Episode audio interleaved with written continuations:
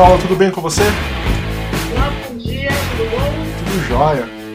Pô, acho legal que você chama Paula e você tem o melhor nome de luthieria. Pauleira Luthier. Você nasceu para isso, então. Sua mãe já, já foi lá e falou, não, vou dar o nome de Paula e vai tudo se encaixar no futuro. É, eu não sei se ela pensou nisso, mas no futuro disso, ela que me indicou fazer, começar a fazer curso de instrumento, de construção de instrumentos, regulagem. Pô, que legal.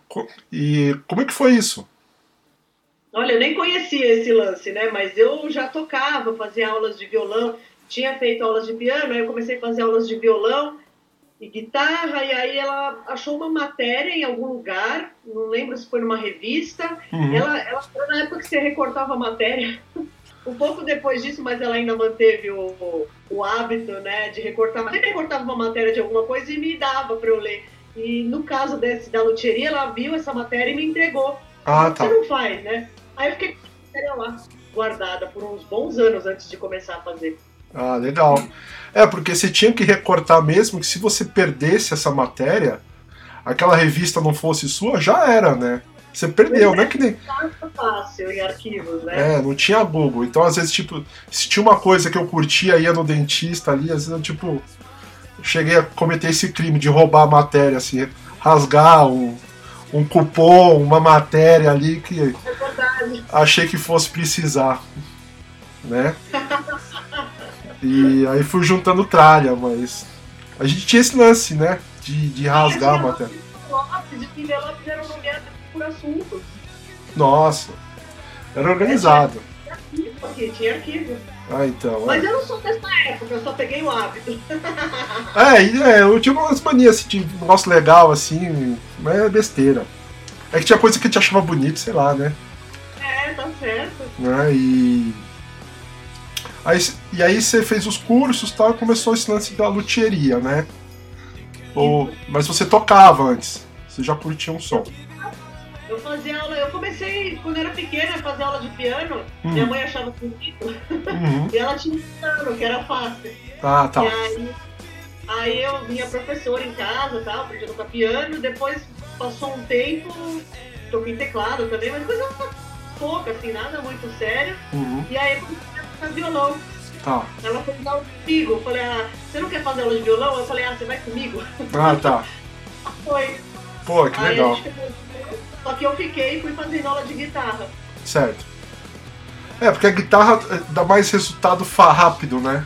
Porque eu acho que você. É. Eu tenho essa impressão que assim, que eu toco mal também, eu toco mal, né?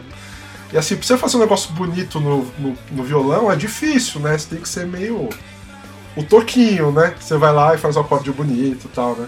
Agora a guitarra tá suja e, uou, fiz um barulho, né? É que a guitarra tem muita referência de coisas um pouco mais fáceis do que no violão, que são populares, que caem no gosto popular, né? Uhum. Então, para você tocar uma música que muita gente gosta na guitarra, é muito mais rápido. Uhum. No violão, é aquela coisa do erudito, aquela coisa clássica, são arpejos, são outras formas, é outra forma de ler o instrumento, né? Uhum. Então, pra chegar nesse nível, lógico, é muito. É para os dois, na verdade, eu não desmereço nenhum. É, são, é muito estudo, é muita dedicação, né? Então, todos têm, os dois têm o seu mérito. Sim. É, guitarra se torna mais fácil por conta das referências mesmo, né? Sei lá, o pessoal gosta de Green Day, que seja, são notas fáceis, relativamente fáceis de tocar para quem se envolve com isso, e, e, o resultado é o que você disse, o resultado é rápido para você, né? Uhum. É, e se é rápido, te estimula a continuar, né? Você, rola menos frustração, né? E. Então, e falando no seu trampo lá da luthieria, do, do Pauleira, né? Eu tenho uma impressão assim da luthieria bem, bem tosca, assim, né? Porque assim, eu acho que pro cara que, que entende do instrumento, que toca bem, que é profissional e tal, tem um lance que ele te procura para dar um upgrade no, no, equipamento dele, ou consultar uma coisa antiga, né? Mas ele tem uma noção de sempre melhoria do instrumento que, ele não, que não é uma percepção que a maioria tem, né? Mas eu acho que tem um outro lance que entra no que eu gosto de acompanhar, que é o aspecto visual, né? Das coisas que saem da oficina e que a gente nem sabe se é tão bom assim aquele instrumento, mas pô, isso é lindo, né? Isso eu quero ter. Eu não sei se eu tô certo no que, no que eu falei. Se você tem dois públicos, assim, né? Tem, com certeza. Tem, tem um público que é o cara que fala assim, não, eu tenho certeza que eu quero mudar o nut da guitarra. Porque ele sabe que ali dá problema, ali tem o timbre que ele quer melhorar, e ele sabe que ali é o lugar, porque ele toca, ele tem muito mais intimidade com o instrumento, né? Uhum. Então ele é muito mais fácil, muito mais rápido. Sim. E até porque ele vai mais atrás de, desses detalhes técnicos. Já o, o, público robista, amador, também entende, também vai atrás, uns vão mais, outros menos, Uhum. mas o que gostam é realmente é a parte que é de conclusão, né? A parte do resultado final. Que na verdade a maioria do meu público é robista mesmo. Tá. É o pessoal do seu perfil que gosta de ver a- o final, o resultado final, sabe tocar, curte, é, se envolve bastante com isso, mas é, tecnicamente não tem tanto interesse, o que não tem problema nenhum também. É, porque eu acho que no, no imaginário, assim, do fã de rock, assim, as guitarras de alguns músicos tem muito a ver com, com o nosso imaginário, né? Então, tipo, ah, Sim, a Fender raspada lá, do, toda machucada do, do Eric Clapton, né? As coisas que o Kiss usava. Então, acho que quando você. Você sempre almeja talvez ter aquilo, né? Se você curte Queen, ter a guitarra, ter a Red Special, ou uma coisa É. parecida, né? E tudo é uma questão de referência, né? Começa daí, porque você consegue entender a referência como uma coisa boa ou ruim. Porque é muito difícil você concluir um pensamento e saber que o negócio é legal, é bonito ou feio, só, você só consegue concluir se você tem muito conhecimento e muita experiência de uma coisa nova, né? Uhum. Vai, sei lá, um instrumento novo, que ninguém nunca fez. É muito difícil ele ser aceito, porque o Eric Clapton não tocou, o John Mayer não tocou, né? Uhum, Isso. Né? Então você tem a referência, tudo é referência, né? sim. para guitarras, para música. É, é difícil você é, encarar o novo, né? Porque se você tem mais gente gostando, é muito mais fácil de você gostar. Sim, com certeza. Você quer fazer parte de um grupo, né? A gente sempre É. quer fazer parte de uma galera no final, né? Eu digo, né? No fundo, todo mundo quer ser amado. É, com certeza. Eu quero o tempo inteiro. Eu Lógico. sou gordinho carente. E. é, E, e qual, qual o trampo que você gosta mais de fazer? Que Tem guitarras que você faz do zero, né? Tem coisas que você constrói mesmo, né? E você curte construir? É legal construir? Só... O que, que você gosta mais, assim? O que eu gosto mais de fazer é, realmente é a parte estética, é a parte de arte. Eu gosto muito das incrustações, ou os inlays, né? que Uhum. você na madeira inserções de objetos que são acrílicos, madrepérolas que adornam, adornam e legendam inclusive as escalas, Uhum. ônus, corpo, enfim, né? Eu gosto muito de colocar frisos, eu gosto de dar acabamentos diferentes. Na verdade, eu gosto de um conjunto diferente, né? Eu gosto de pesquisar ideias, de transformar. Eu acho que essa é até, até mais minha pegada Tá. né? Mas como eu trabalho com isso, eu me envolvo com todas as, as fases do projeto, né? Eu tenho É. que ter um entendimento geral. Aham. É, e teve um, um, Assim, eu acho que lá no seu Instagram e no, no site, assim, tem vários highlights, né? Tem coisas que eu, que eu acho muito bonitas, assim, que, que me tocam, né? Acho que tem aquela da bandeira de São Paulo, que eu acho super legal, Ah, né? É, é muito bonito aquilo lá, né, cara? E, e ela tem umas coisas mais, uns, uns tons marrons, assim, não tem uma coisa assim mais envelhecida no- nas cores, né? acontece aquela coisa, né? Pouca gente tem coragem de fazer isso com uma Fender. Uma Fender original. É, e aí o, ela era creme e a gente tirou toda a tinta para deixar na madeira. Correndo, aí que tá, é um lance da customização. E essa é uma customização complicada, porque você tira toda a tinta, você não sabe o que vai ter embaixo da tinta. Tá, Você não sabe, você não sabe como você vai encontrar a madeira. tá. né? Então, nesse caso, como ia um adesivo por cima, isso não ia implicar numa, num contato visual direto com possíveis emendas ou nós, então a gente arriscou mesmo. A gente, de é, com a aprovação do cliente, todo mundo sabendo de tudo, Uhum. a gente tirou toda e aplicou esse adesivo da bandeira só o contorno, né? Só o sombreamento, né? Uhum. Sem o arte colorido. E Aí, aí ficou legal porque o que, que, o que que isso é que você puxou a naturalidade da madeira. E é muito difícil algo natural não agradar, né? sim. E essa ficou super bonita, assim. É claro que assim, me tocou, porque eu acho bonito, né? Assim, a gente é paulistano, né? Não sei o que, tá, não, é para todo mundo, né? Mas eu achei que ficou bonito e, e, e a madeira ficou bem legal também. E... Pô, a gente deu uma, uma, algumas queimadas, vai, com tinta, simulando, algumas coisas assim, um leve burst. Uhum. Só pra não ficar chapado, né? Dar um equilíbrio. Sim. E, e teve um, um, também que eu acompanhei lá no. seguindo, né? Que foi um, aquela. Fosse a Rickenbacker lá, que foi o Benjamin, não foi? Você ah, fez do zero isso aí? O menino era fã dos Beatles, né? Uhum. E aí a gente uma guitarra inspirada para ele, tamanho miniatura. Tá. Uma escala que legal. É, a ideia era fazer assim, tipo, não adianta a gente fazer uma. Assim, fazer a guitarra, tanto para criança quanto para adulto, dá o mesmo trabalho. Uhum. Não dá para sair mais barato só porque ela é menor. Ah, o trabalho é totalmente mesmo. Uhum. Tanto de pintura quanto de alinhamento, colocação de trastes e o próprio serviço da construção em si. E sem contar o trabalho todo que deu para você elaborar um projeto desse. É, porque não, não, não, é o brinquedo, é uma guitarra que funciona, né? É que nem você fazer um carro pequeno, é um trampo de fazer um é. carro, né? Tem que rodar é. e fazer. Uhum. E até um pouco mais, porque você tem que adaptar para uma criança. Sim. Tem que entender o que uma criança vai fazer com aquilo depois que ela pegar na mão, né? Uhum. Então você deixar pontas, você tem que colocar alguma coisa lúdica para que ela não enjoe. Porque o nosso papel é fazer com que as crianças toquem para a gente ter clientes mais para frente. Sim, sim. E tem que motivar, ela tem que continuar tocando. Então, a ideia aí foi pegar um instrumento e fazer com que ele se tornasse útil para quando a criança crescesse também. Tá. Então, a escala usada aí foi uma escala da Duosonic, que é uma guitarra de estudo da Fender, né? Uhum. Como guitarra de estudo, hoje ela já é referência de estilo. Tá. E aí ele, ele tem uma escala um pouco mais curta, mas mesmo assim ela é adaptável para um adulto. Tá. O corpo que é menor um pouco, né? Mas ela mesmo assim ainda é charmosa.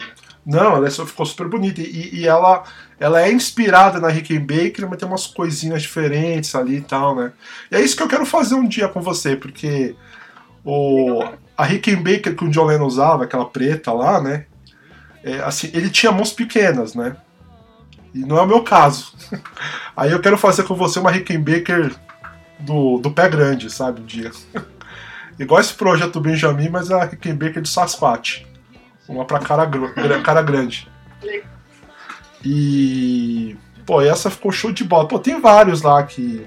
Trampos lá que eu acho foda que você fez. E... Ó, e só pra completar, o menino toca até hoje com guitarra. Ó, ah, mas... Faz acho que três anos. Não, mas tem que tocar, né? Dois, três anos. Pelo menos eu não lembro. É um presentão, e ficou lindo, né, pô? É um, é um privilégio, né, a menino ah. ter isso aí, né? É, então, é o paizão, é o, é o pai que toca também, né? Ele inspira o menino, então não tem como.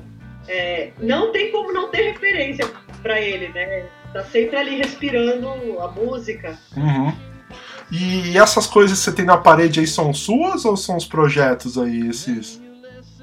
Eu tenho, eu tenho a única que é minha. Ah, tem duas. Tem a a Amazona. Uhum. Ela tá desmontada. Tá. A Amazona mesmo. Aham. Uhum. E, a, e tem uma cigar box de três cordas aqui. Ah, que é lindona também. As outras são de clientes que eu tô desmontando e, e regulando, né? Aham. Uhum. Cigar box aqui que eu fiz numa época que eu fiz um crowdfunding. Ah, sei. Ah, essa aqui eu fiz especial para acho que foram 12 cigar box que eu vendi nesse crowdfunding. Uhum. E esse modelo foi só para quem comprou no crowdfunding, eu não faço mais ele. Pô, que legal, show de bola. E, e, e, tem ali tipo uma Epiphone também, que eu acho que o John Lennon usava uma Epiphone, assim, só que ele, ele raspou, era meio, be, meio bege, né? Não sei se é o caso dessa que você tem aí atrás. É tipo uma Epiphone, a primeirona lá? Ou não? Hum, Essa é, mais.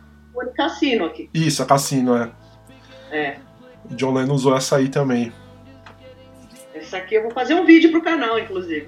Poxa, eu acho esse. Eu acho essa.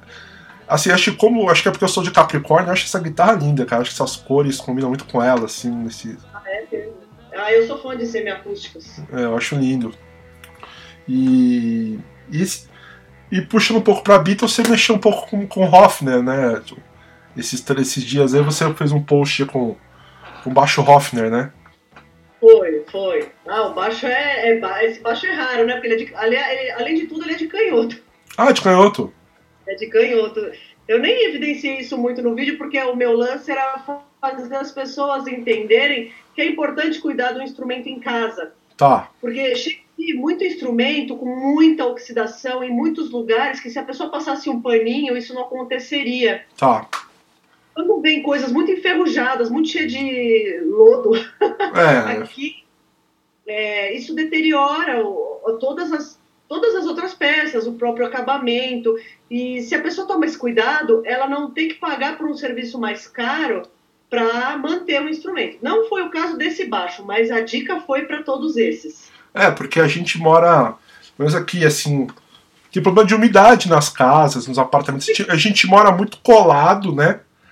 E aí, eu acho que tem um pouco desse fator, né?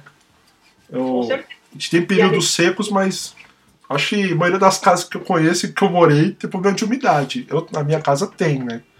E a gente tem que cuidar. E eu vou fazer uma pergunta polêmica. O Hofner é um baixo bom? O pessoal fala. Olha, falar uma coisa. Isso aí, eu, eu sempre coloco essa questão. É muito difícil falar, é muito relativo esse lance de bom ou ruim. Uhum. Porque cada um tem um estilo, cada um tem uma pegada, cada um tem uma referência musical. Uhum. Então, é difícil você colocar isso numa fórmula ah, isso aqui é legal, é bom, é ruim. Tá, você pode falar de elementos, né? É, peças, essas coisas, mas de tocabilidade é muito difícil, né? Uhum. O Hofner, nesse caso, que é um instrumento antigo. E olha, e ele tem. Ele, ele tava em excelentes condições aqui. A tá. única coisa que ele trocou foi a eletrônica, que aí tinha oxidado mesmo, ele comprou de reposição original. Uhum. Só isso, e o resto estava bom. Ah, um pouquinho dos plásticos que eram feitos de celuloide, celuloide né? Então, a celuloide, o metal oxida a celuloide. Então, isso acaba indo, acaba deteriorando. Tá, tá vendo? Como uma coisa passa para outra, né? Sim. Então, ele foi tomando cuidado, ele foi repondo algumas pecinhas. Então, é um cara que, que manteve o instrumento. Eu fiz uma limpeza bem básica aqui, eu não tive nem tanto trabalho assim. Uhum eu não vi nenhum problema no Hoffner, assim. Pelo menos no que eu tenho aqui. Não é comum também eu receber 300 Hoffners por mês. É, assim, tipo, o, o que a gente acaba vendo aí na. na nos artigos e revistas é que, tipo, a importância dele é que o Paul McCartney usou, né? De resto, parece que ah, o Rickenbacker é muito melhor, o Fender, o Jazz Bass, né? Que não é um Mas instrumento. A única visual. É, é eu tenho muito essa impressão. Por um outro lado, isso motivou muita gente a começar a tocar, né? Uhum. E independente do instrumento físico em si, é, muita gente entrou no, ou no mercado como músico por causa disso, ou como robista e manteve a economia desse mercado girando. Ah, é, porque. Porque dos novos vai ficando cada vez mais difícil, né? A geração se interessa cada vez menos, né?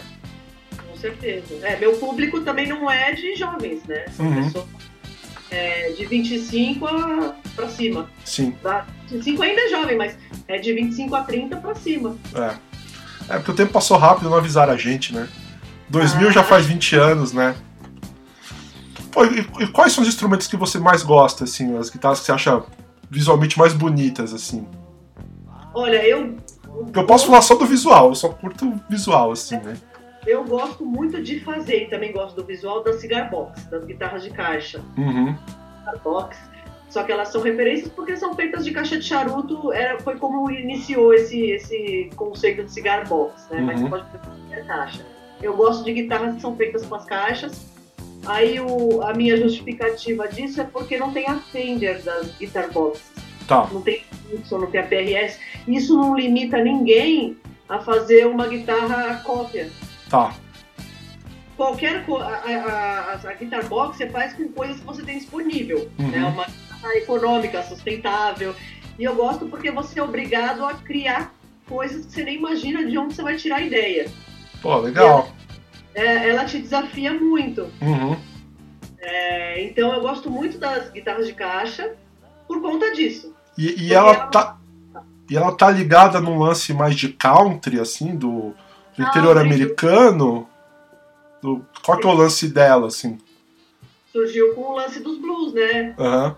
Blues mesmo, da cultura dos negros, que, que, que eles criaram esse lance da cigar box por conta de não ter instrumentos na época e usarem materiais que eram descartados. Hum, Essas tá. caixas de charutos eram descartadas. E eles usavam o que eles tinham disponível, arame, pau de cerca, e construíram assim a cigar box que hoje a gente toma como referência dessa época, né? Mas hoje já tá, a gente já faz com seis cordas, Tá. caixa. E, e, a- e ela clássica é quatro, são quatro cordas. Olha, duas. Duas Duas. cordas. Nossa, que louco. Acho que tinha um. diferença histórica, eu digo, né? Aham. Mas assim, eu não posso falar aqui do Brasil, porque aqui não tem essa cultura inserida, uhum. né? Você vê a cultura americana, você vê assim o clássico da cigar box mesmo, são três cordas, quatro cordas. Ah, tá. É, eu, é eu, popular, mas tem de tudo, tem de seis, tem de quatro, de duas, de uma, de pau de vassoura, tem. Aí foi, foi, foi se expandindo a criatividade. é, eu acho que aqui na história nossa, é, o que os negros mais podiam fazer e, e tocar mais coisa da percussão, né? Que ficou uma coisa mais histórica mesmo, diferente de lá, né? Se bem que eu acho que lá tinha um lance de tocar tipo uma, uma tábua de lavar roupa, né? Que fazia um- uma né? percussão também, né? É, também tem isso. Isso em- lá nos Estados Unidos, pelo menos, tem essa cultura de você associar o washboard com a cigar box e fazer um blues, um country, um jazz, um folk, alguma coisa com esses tipos de instrumento. É mais comum lá do que aqui, né? É até difícil você popularizar a cigar box aqui. Uhum. Ah, imagino, porque parece um lance muito. Ah, é difícil popularizar aqui, no- do- é, comparando com o que é lá fora, né? Uhum. É, pare- parece um pouco elitista, né? O que não é o lance da, da história dos caras lá, né? Que tipo, É. jazz era uma coisa meio. como se fosse uma música de bandido lá, uma coisa de underground, de, de boteco sujo, de perigoso, né? Era um baile funk. Pegar a história desses caras lá era um baile funk, né? É, E aqui é, ele volta com de coisa de rico, sei lá. É, exatamente. É muito doido. E. Pô, Paulo, acho que é isso, cara. Queria muito falar com você desse, dessas guitarras que eu admiro, assim, do seu trampo. E o. Pô, esse Box também é lindo pra caramba, cara. É muito bonito esse trampo aí.